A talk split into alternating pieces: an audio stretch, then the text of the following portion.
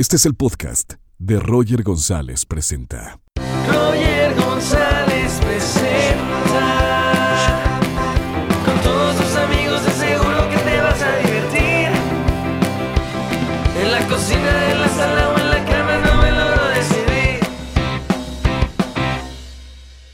¿Qué tal? ¿Cómo están? Bienvenidos a un nuevo episodio de Roger González Presenta en esta versión desde casa. Un gran saludo para toda la gente que nos escucha en podcast y a la gente que está en nuestro canal de YouTube.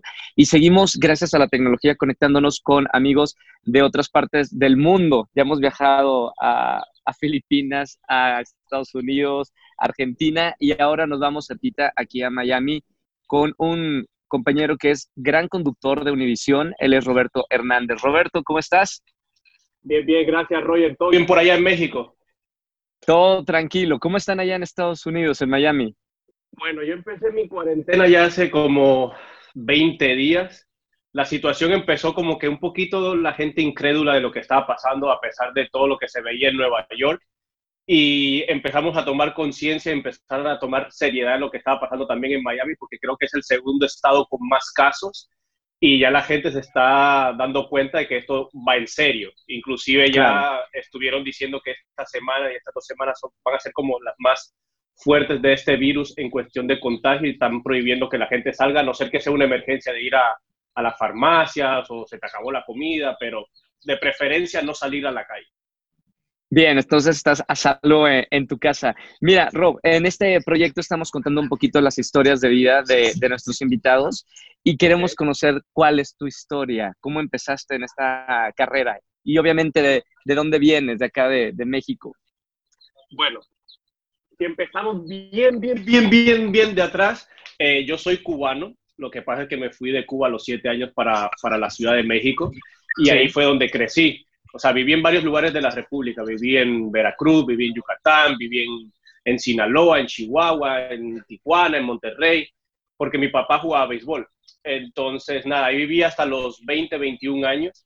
Hice como comerciales en el DF porque mi mamá estaba involucrada también en lo que era el canto, lo que después lo dejó. Eh, porque nos mudamos de la provincia y fuera del DF en realidad no hay mucho, mucho trabajo en el business. O sea, el DF es la, es la meca de, la, de lo que es la actuación y la artistada y todo eso. Claro. Y entonces a los 19, 20 años me entró la rebeldía y me vine para Miami.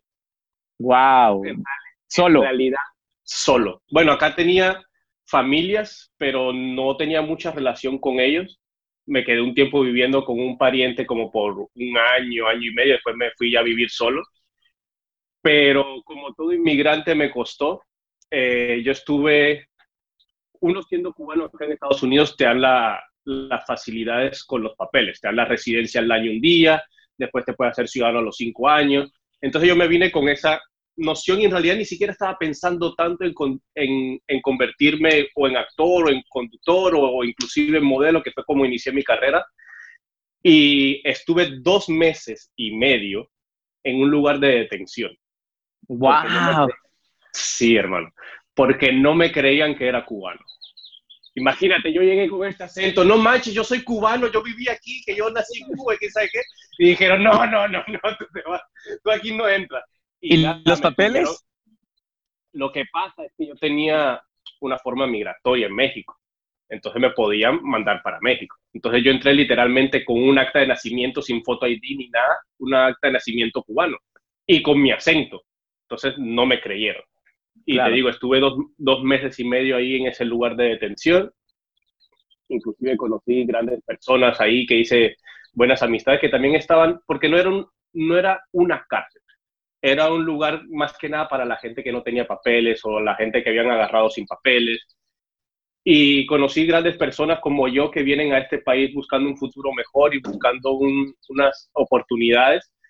Y nada, ya después de dos meses y medio que estuve ahí, salí, vine a Estados Unidos y como todo, como, como todo inmigrante que a veces pasamos por trabajos que a lo mejor jamás nos hubiésemos imaginado que hubiésemos tenido que trabajar, porque yo en México terminé la mitad de mi carrera, que estaba en, en sistema en software. So, Sí. yo, yo en México estaba bien, pero no sé, me entró esa rebeldía y querer conocer y, y no me sentía como realizado. ¿Por qué Estados Entonces- Unidos y, y- no otro país? ¿Por qué querías irte a Miami? En realidad era aventurero, pero no tanto. En Miami tenía familia. Ok. Entonces, pe- pero igual era como que una familia que no tenía tanto contacto.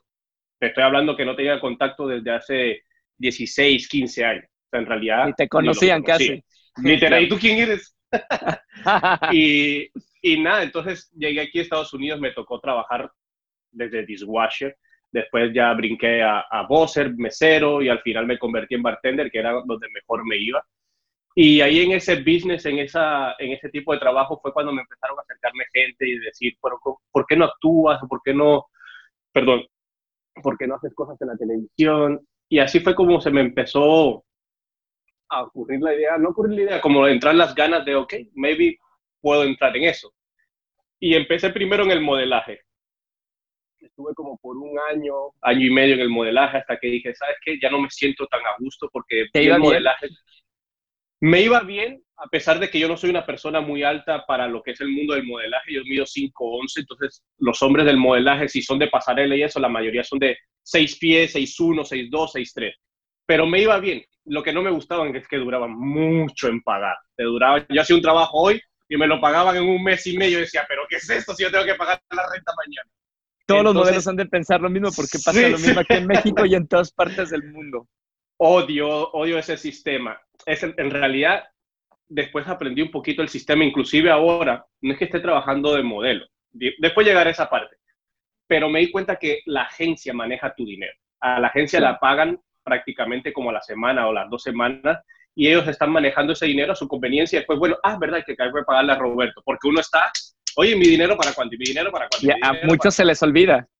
Oye, me pasó una vez, una vez no me pagaron, ahí fue cuando dije, ¿sabes qué?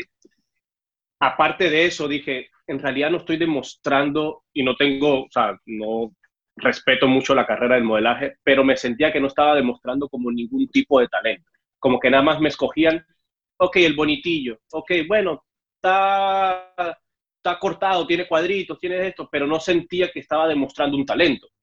Y al final es una carrera, la verdad, muy corta. Y si no la pegas grande como un David Gandhi, que son modelos muy reconocidos, que te pueden ganar por una, ajá, que te pueden ganar por una sección de foto 70 mil, 100 mil dólares, Claro. te mueres de hambre. No, no es, no es algo que te dé como para hacer una carrera. Entonces ahí fue cuando dije, ok, ¿sabes qué? Vamos a ponernos para estudiar actuación. Estuve estudiando un poco actuación. Después estuve haciendo muchos castings para, para Univision y Unimás. Y Todo eso en Miami. todo esto en Miami. Bueno, fui, fui un par de ocasiones al DF y hice eh, casting para el programa Hoy, que, es- Sí. que era uno de los programas que yo me veía cuando niño. Desde Claro, claro. Tengo uso de razón viviendo en México, ese programa existe, el programa ¿Y de qué Hoy. pasó con la audición de hoy? En la de hoy había gustado, pero hubo un problema. Me querían como muy rápido y hubo un problema con los papeles, o al menos eso fue lo que me dijeron. Y al final como que no me quedé, pero después me quedé en un proyecto que había hecho antes el casting aquí en Miami, que era Sal y Pimienta. Sí, pero claro. antes de todo, antes de todo eso, créeme, la gente piensa, oh my God, lo hace súper bien, que, que todo, y le va bien y todo. Pero no sé si le pasa a todos, al menos me pasó a mí. Y me siento orgulloso de eso porque vi el crecimiento, ¿me entiendes? Al principio me costó muchísimo, me cerraron muchas puertas, inclusive cuando me agarraron en el casting me quedan sí, y tenía los dos semanas, primera semana en el programa y me decían, no, no, no funcionó, bla, bla. Y, y es difícil, el, el rechazo yo creo que en cualquier ámbito laboral es difícil aceptarlo. Inclusive te empiezas a hacer las preguntas, ¿serviré para esto? ¿Esta será mi verdadera carrera? ¿Me dedicaré a otra cosa? Porque al final uno se planea una vida y quiere tener, al menos es lo que yo busco, una vida estable. Y me lo planteé muchas veces, pero al final persistí y me puse a estudiar porque es, yo veo esta carrera y la gente no lo ve así, la gente piensa que es fácil sentarse frente a una cámara y leer el teleprompter o ser, ah, soy soy súper bueno improvisando, puedo hacerlo, ah, súper bien, ah, luzco bien en cámara. Pero no es tan así. ¿Me entiendes? Sí requiere práctica, sí requiere un cierto talento y lo veo, yo crecí con el deporte y sigo amando el deporte.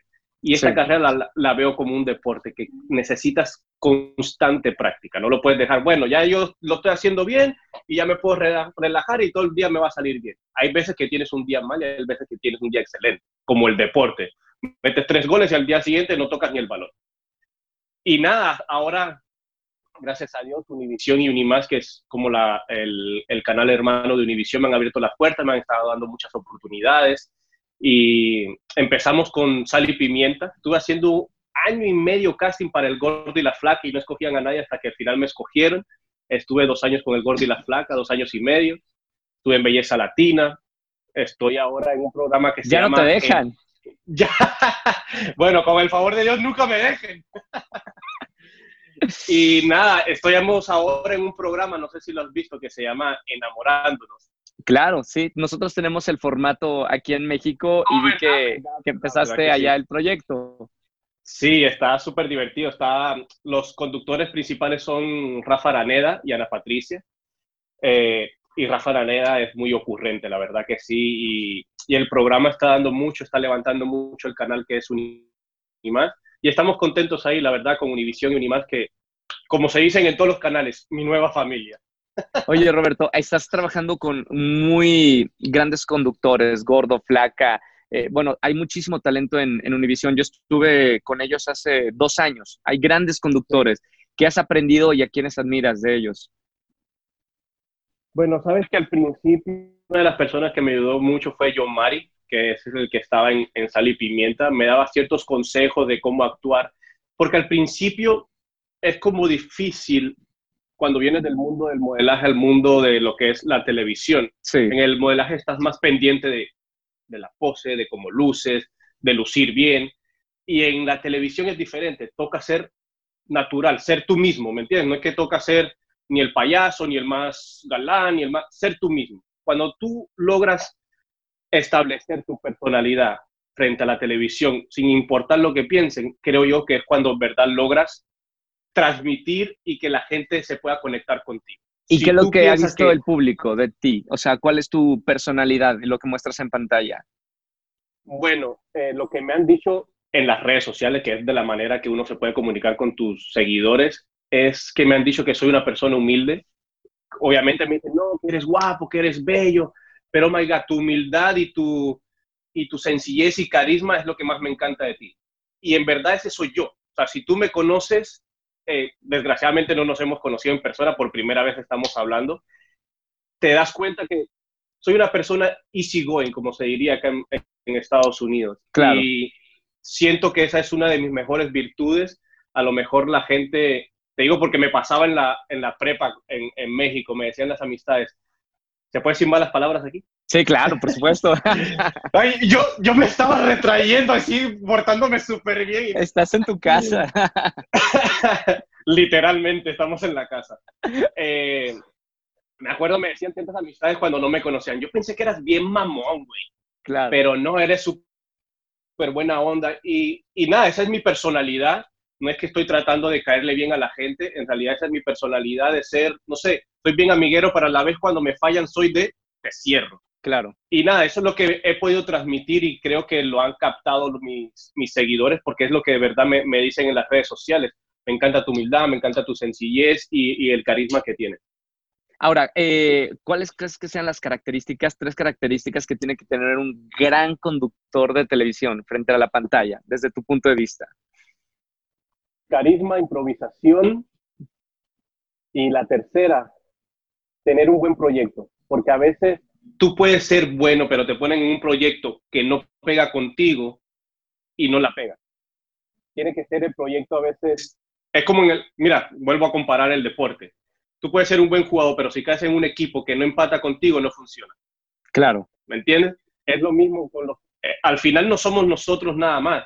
Ahorita estábamos hablando con tu productor y con tu, creo que era el de audio o el director artístico. Ajá, también. ¿Los dos? Al, fi- al final somos un equipo. O sea, no solamente depende de mí, que sí, al final somos el que damos la cara frente a la pantalla, pero atrás de nosotros, las cámaras, la gente de producción, la gente que a lo mejor, por ejemplo, a mí, yo como empecé en el gordo y la flaca, que te digo, es lo que me hace sentir orgulloso de, de, de cómo he crecido en esta carrera. No tuve nunca un productor, no tuve nadie o sea, tuve mis ayudas al principio, pero yo después yo solo preparaba mis entrevistas, yo conseguía las preguntas, conseguía el artista, tenía que conseguir la locación Wow. para saber, o sea, literalmente era productor. Todo. Es, sí, pero al final me sirve y me encanta poder hacer eso porque creo que es muy importante saber hacer de todo un poco, inclusive después seguí estudiándose editar eh, eh, eh, videos musicales y todo eso, porque te dan herramientas que a lo mejor otras personas que vienen detrás de ti, que están muertos por estar en un programa, pero entonces empiezan a comparar. Ok, Roberto puede hacer esto, el otro que puede hacer, ah, no, nos va a preparar una entrevista, necesito un productor, ok, vámonos con Roberto.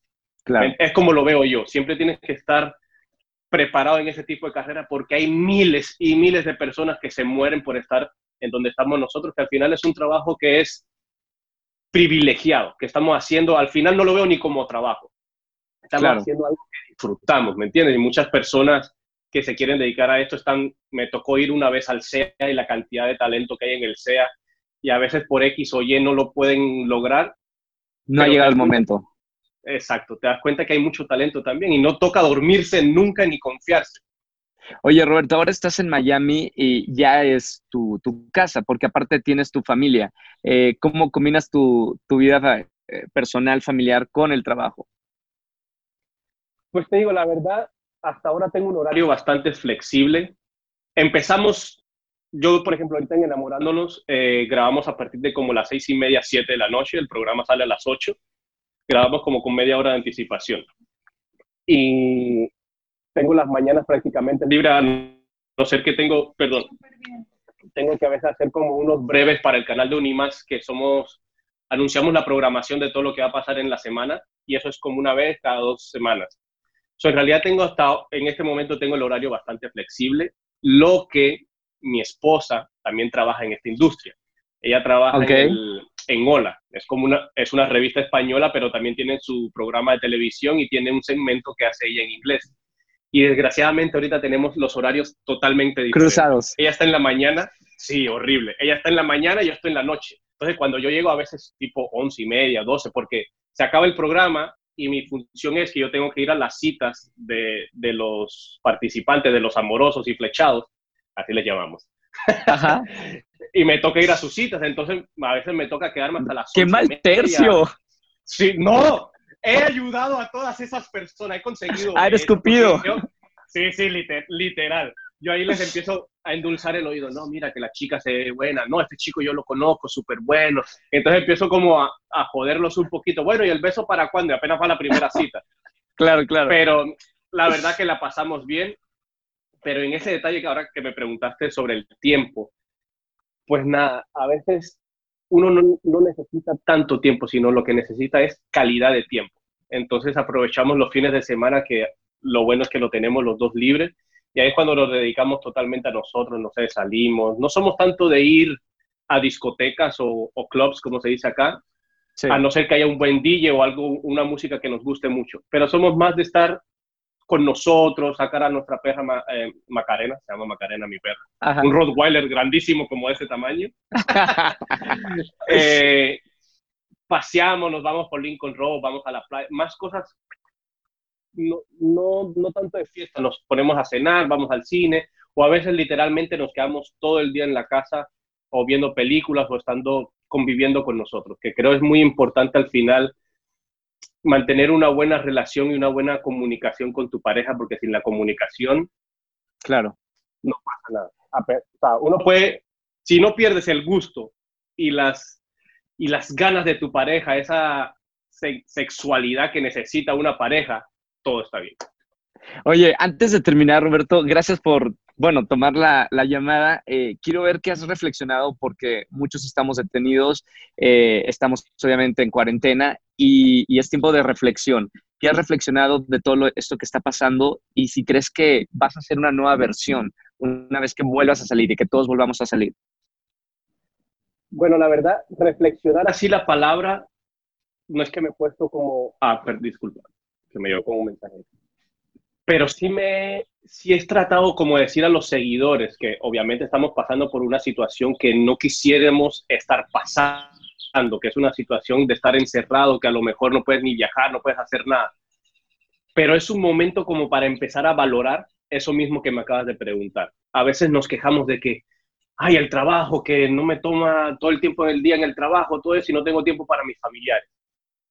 Tenemos ese momento ahora de poder estar cerca con nuestra familia, de poder estar cerca. Yo no tengo hijos, pero sé que hay padres que a lo mejor están todo el día trabajando y cuando ven al niño son solamente ya para irlos a acostar. La mayoría. Y también, la mayoría. Y también encontré, por ejemplo, tenía ya como tres, cuatro meses que no hacía ejercicio, no tanto por el tiempo, sino porque, no sé, me entró como una onda de, de lazy y era algo que me apasionaba mucho de joven, hacer deporte, hacer ejercicio.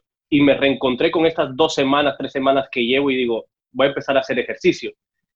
Y entonces invité a mis seguidores que encontraran algo que les apasionara en este momento o que les apasionaba antes para poderlo hacer ahora en este tiempo que en realidad no estás haciendo nada, porque si no te pones a hacer algo te vuelves loco. Si, Claro. a veces yo me levantaba a las 8 de la mañana, limpiaba, lavaba los carros, limpiaba la piscina, me bañaba cuatro veces, hacía ejercicio, y volteaba a ver la hora y era la una de la tarde. Digo, ¿qué voy a hacer? Y me puse, también me puse a leer, créelo o no, he estado leyendo, te voy a mostrar, A ver, estos, estos dos libros, Black Ok. Butterfly y Beautiful Cows. ¿qué tal están? Son, te los recomiendo, son libros como dedicados a una persona, te habla un poquito de superación, un poquito de cómo recuperar a una persona, e inclusive me han como creado una inspiración y me he puesto a escribir por mi propia cuenta, que más tarde estaré subiendo en las redes sociales. Me animé en esta Muy cuarentena bien. en esta cuarentena me nació eso y una de las cosas que me dicen los seguidores, estoy seguro que te lo dicen a ti también, es que, oye, me sirve, me sirves de inspiración en mi vida, que por ti estoy haciendo estas cosas y la verdad jamás pensaría, porque no me siento, a lo mejor si yo se lo digo a un Michael Jordan o a un Cristiano Ronaldo, uno lo entiende, pero yo que me veo como una persona normal, pero hay gente que de verdad te ve con admiración. Entonces dije, ¿sabes qué? Voy a empezar a hacer escrituras para ver si puedo llegar a conectar con otras personas de lo que a mí me inspira o de cómo yo veo eh, mi vida y pueda lograr inspirar a otras personas. So, eso es lo que ha hecho la cuarentena en mi vida, además de que me ha crecido la barba porque no me he rasurado. Oye, qué, qué bueno que dices eso porque muchas veces decimos que nosotros qué, qué podemos inspirar a otras personas, sea lo que sea, aunque te dediques eh, fuera de, de la industria del entretenimiento y no sabes a qué personas puedes tocar por el hecho de sonreír, por el, por el ejemplo también, eh, etcétera. Entonces todos tenemos ese poder y capacidad de, de impactar a alguien. Y es una de las escrituras que, que tengo se llama eh, Inspire. Lo estoy haciendo como una onda Spanglish. Eh, una de las escrituras que tengo se llama Inspire. Entonces estoy como dando agradecimiento a las personas que me ven a mí como inspiración. Entonces les trato de explicar qué es lo que yo veo en una, qué, qué es lo que me inspira a mí. Y sí comento que a lo mejor me fijo en algún de- en un superatleta. Me inspira ver un superatleta, no por el cómo está ahora, sino por toda la disciplina que tuvo que pasar para lograr Claro. donde está ahora. Pero a veces la persona que más te inspira la puedes tener al lado. Puede ser tu papá, puede ser tu mamá, puede ser un hermano. Y yo en mi vida tuve una persona eh, que me inspiró bastante, porque es una persona que nació en un lugar remoto, que si hubieses apostado por esa persona, lograr algo no te hubieses imaginado. Logró ser lo que quería, logró ser abogado, logró ser juez de su país eh, en Cuba. Y es una persona que su filosofía de vida, de vivir la vida con ganas y de vivir la vida, como se diría en México, con huevos y con ganas de salir adelante, si él puede, que nació en un lugar remoto, mo- re- remoto y yo pude, porque ustedes no pueden? ¿Quién es? Se oye cliché, eh, mi suegro. Aunque no lo creas. mi suegro que, nada, eh, Wow. que ya no está con nosotros, pero para mí significó demasiado en mi vida. Estuvo 10 años en mi vida y significó demasiado para mí. Y es una persona que la gente diría, pero tu suegro, si uno con los suegros no se lleva bien para nada, pero esa persona, yo tengo 10 años con mi, con mi, con mi esposa, un año y medio de casado, pero tenemos 10 años juntos. Sí. Y su forma de ver la vida me inspiró tanto, inclusive en inicios de mi carrera. Yo cuando empecé mi carrera ya conocí a esta persona, entonces fue una de las maneras de ver si esta persona nació en un lugar remoto como en Cuba, y más en Cuba que no las puertas están cerradas para todas las para todos los países, para todos los proyectos de vida. y logró ser abogado y logró ser juez a los 26, 27 años, porque yo no puedo lograr ser lo que yo quiero ser. Y la verdad fue como un boom en, en, en mi cara así de knockout, digo, hay que echar para adelante. Y así fue y nada, y hasta ahorita yo sé que él me sigue viendo y me sigue diciendo que está orgulloso de mí. Y es lo que te digo, encuentras a alguien que te inspire y no, no va a ser un Cristiano Ronaldo, no va a ser un Michael Jordan, a lo mejor lo tienes al lado y no te has dado cuenta. Todavía. Claro. Oye, Roberto, gracias por esta plática, gracias por, por el tiempo. Un abrazo muy grande. Nos vemos prontito en, en Miami y, y una gran plática para toda tu gente y, y, la gente que nos está escuchando y, y viendo. Dale, hermano, se te quiere. Chao. Igualmente, un abrazo muy grande. Eh, gracias a todos los que están en este episodio. A distancia. Y nos vemos hasta la próxima. Chao, amigo. Chao.